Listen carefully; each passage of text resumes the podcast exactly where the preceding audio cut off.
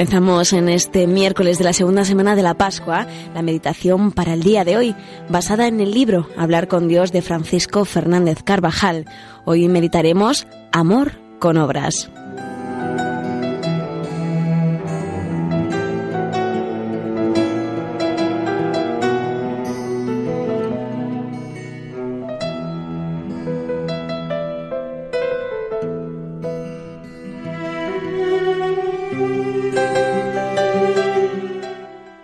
Tanto amó Dios al mundo, que le entregó a su Hijo unigénito, para que todo el que crea en Él no perezca, sino que tenga vida eterna.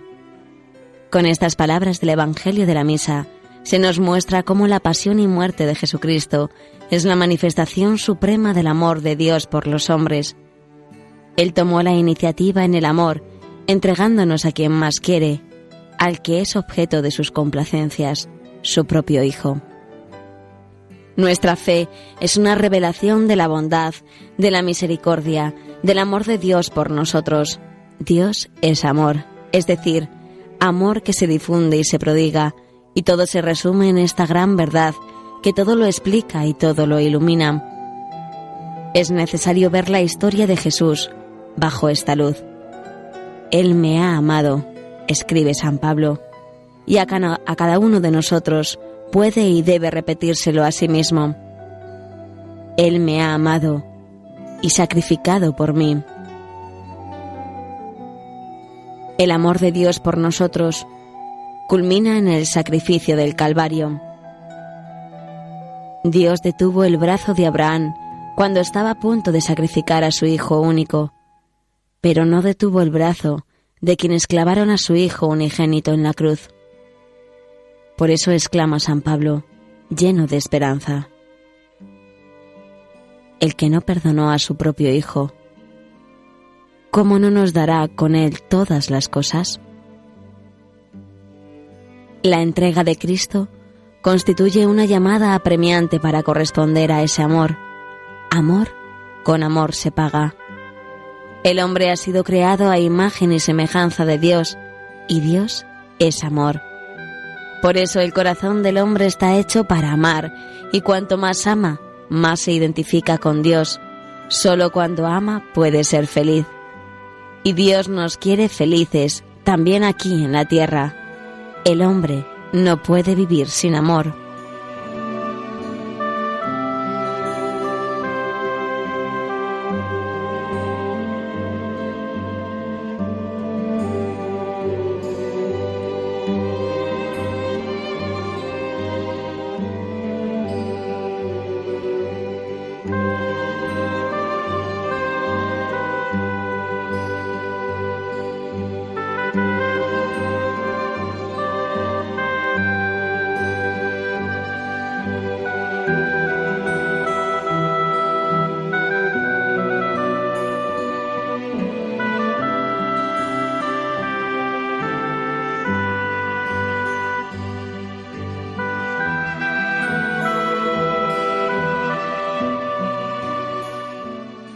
La santificación personal no está centrada en la lucha contra el pecado, sino en el amor a Cristo, que se nos muestra profundamente humano, conocedor de todo lo nuestro. El amor de Dios a los hombres y de los hombres a Dios es un amor de mutua amistad. Y una de las características propias de la amistad es el trato. Para amar al Señor es necesario conocerlo, hablarle, le conocemos mediante su vida en los santos evangelios. En ellos se nos muestra entrañablemente humano y muy cercano a la vida nuestra. Le tratamos en la oración y en, la, en los sacramentos, especialmente en la Sagrada Eucaristía. La consideración de la Santísima Humanidad del Señor, especialmente cuando leemos el Evangelio y cuando consideramos los misterios del Rosario, alimenta continuamente nuestro amor a Dios y es enseñanza viva de cómo hemos de santificar nuestros días. En su vida oculta, Jesucristo quiso descender a lo más común de la existencia humana, a la vida cotidiana de un trabajador manual que sustenta a una familia. Y así le vemos durante casi toda su vida, trabajando día a día, cuidando los instrumentos de su pequeño taller, atendiendo con sencillez y cordialidad a los vecinos que llegaban para encargarle una mesa o una viga para la nueva casa, cuidando con gran cariño de su madre. Así cumplió la voluntad de su Padre Dios en esos años de su existencia. Mirando su vida, aprendemos a santificar la nuestra, el trabajo, la familia, la amistad. Todo lo verdaderamente humano puede ser santo, puede ser cauce de nuestro amor a Dios, porque el Señor, al asumirlo, lo santificó.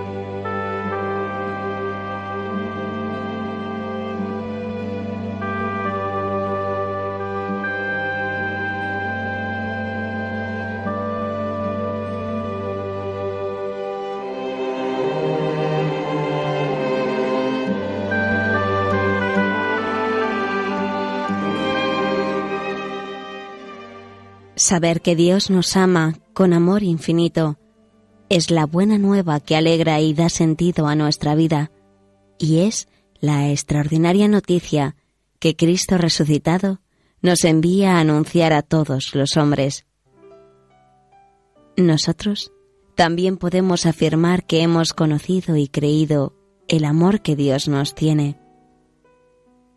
Y ante este amor nos sentimos incapaces de expresar lo que nuestro corazón tampoco acierta a sentir. Saber que me quieres tanto, Dios mío, y no me he vuelto loco. Cuanto el Señor ha hecho y hace por nosotros es un derroche de atenciones y de gracias. Su encarnación, su pasión y su muerte en la cruz que hemos contemplado en estos días pasados el perdón constante de nuestras faltas, su presencia continua en el sagrario, los auxilios que a diario nos envía. Considerando lo que ha hecho y hace por los hombres, nunca nos debe parecer suficiente nuestra correspondencia a tanto amor. La prueba más grande de esta correspondencia es la fidelidad, la lealtad, la adhesión incondicional a la voluntad de Dios, en este sentido, Jesús nos enseña mostrando sus deseos infinitos de hacer la voluntad del Padre y nos dice que su alimento es hacer el querer del que le envió. Yo he guardado los mandamientos de mi Padre, dice el Señor, y permanezco en su amor.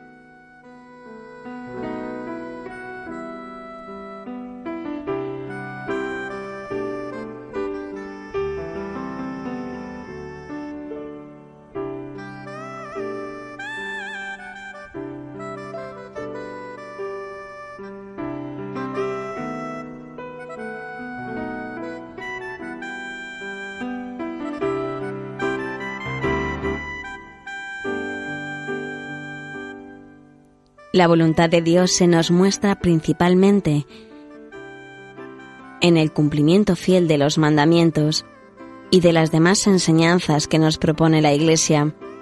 Ahí encontramos lo que Dios quiere para nosotros y en su cumplimiento, realizado con honradez humana y presencia de Dios, encontramos el amor de Dios, la santidad. El amor a Dios no consiste en sentimientos sensibles, aunque el Señor los pueda dar para ayudar. Consiste esencialmente en la plena identificación de nuestro querer con el querer de Dios. Por eso debemos preguntarnos con frecuencia, ¿hago en ese momento lo que debo hacer? ¿Ofrezco mi quehacer a Dios al comenzarlo y durante su realización? ¿Rectifico la intención cuando se intenta introducir la vanidad? ¿El qué dirán? ¿Procuro trabajar con perfección humana? ¿Soy fuente habitual de alegría para quienes viven o trabajan junto a mí? ¿Les acerca a Dios mi presencia diaria en medio de ellos? Amor con amor se paga pero amor efectivo, que se manifiesta en realizaciones concretas, en cumplir nuestros deberes para con Dios y para con los demás, aunque esté ausente el sentimiento y hayamos de ir cuesta arriba. En lo que está la suma perfección, claro está, que no es en regalos interiores ni en grandes arrobamientos, escribía Santa Teresa, sino en estar nuestra voluntad tan conforme a la voluntad de Dios, que ninguna cosa entendamos que quiera, que no la queramos con toda nuestra voluntad. El amor debe subsistir incluso con una aridez total, si el Señor permitiera esta situación. Es en estas ocasiones donde habitualmente el trato con el Señor se purifica y se hace más firme.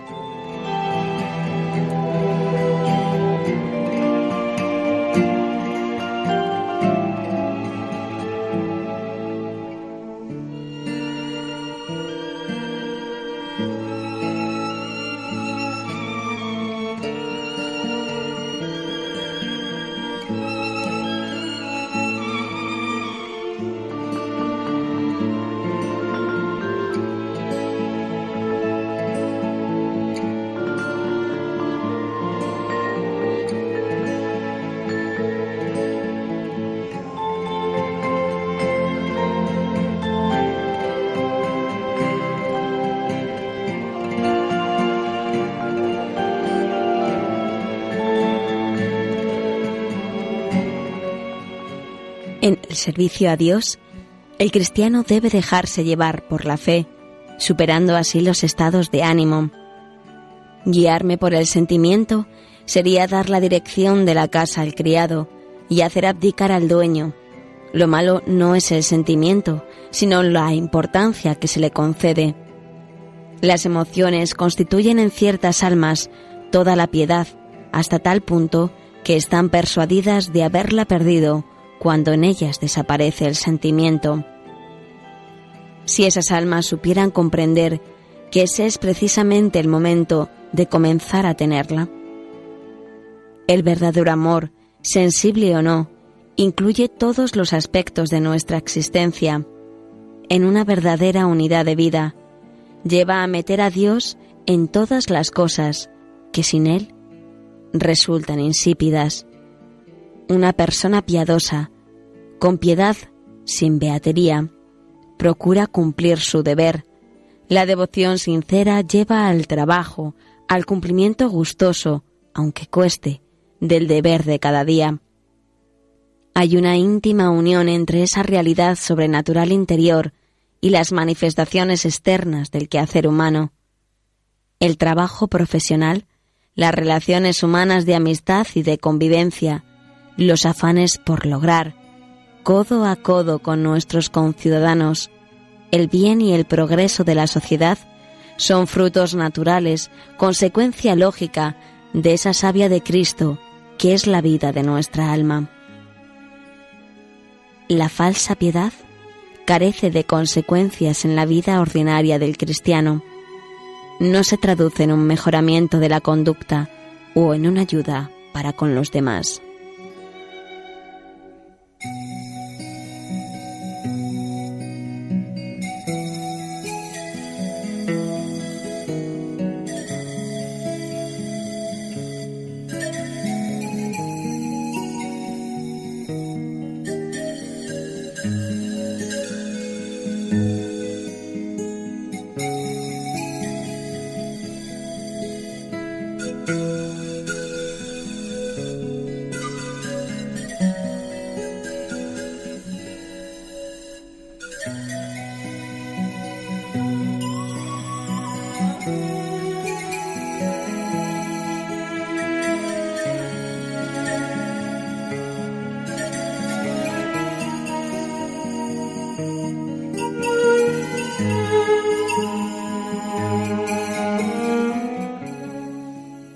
Cumplimiento de la voluntad de Dios en los deberes, la mayoría de las veces pequeños, de cada una de nuestras jornadas, es la más segura guía para el cristiano que ha de santificarse en medio de las realidades terrenas. Estos deberes pueden realizarse de modos muy diferentes, con resignación, como quien no tiene más remedio que hacerlos, aceptándolos, lo que supone una adhesión más profunda y meditada, con conformidad, queriendo lo que Dios quiere, porque aunque no se vea en ese momento, el cristiano sabe que Él es nuestro Padre y quiere lo mejor para sus hijos. O bien, con pleno abandono, abrazando simplemente la voluntad del Señor, sin poner límite alguno. Esto último es lo que nos pide el Señor, amarle sin condiciones, sin esperar situaciones más favorables en lo ordinario de cada día y, si Él lo permite, en circunstancias más difíciles y extraordinarias. Cuando te abandones de verdad en el Señor, aprenderás a contentarte con lo que venga y a no perder la serenidad si las tareas, a pesar de haber puesto todo tu empeño y los medios oportunos, no salen a tu gusto, porque habrán salido como le conviene a Dios que salgan.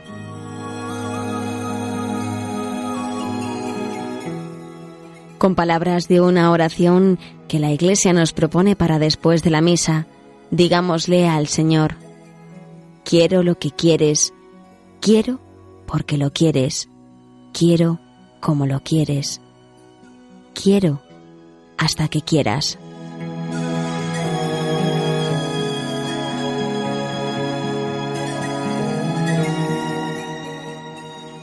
Pidámosle a Santa María Virgen, ella que pronunció y llevó a la práctica aquel hágase en mí según tu palabra, nos ayudará a cumplir en todo la voluntad de nuestro Dios.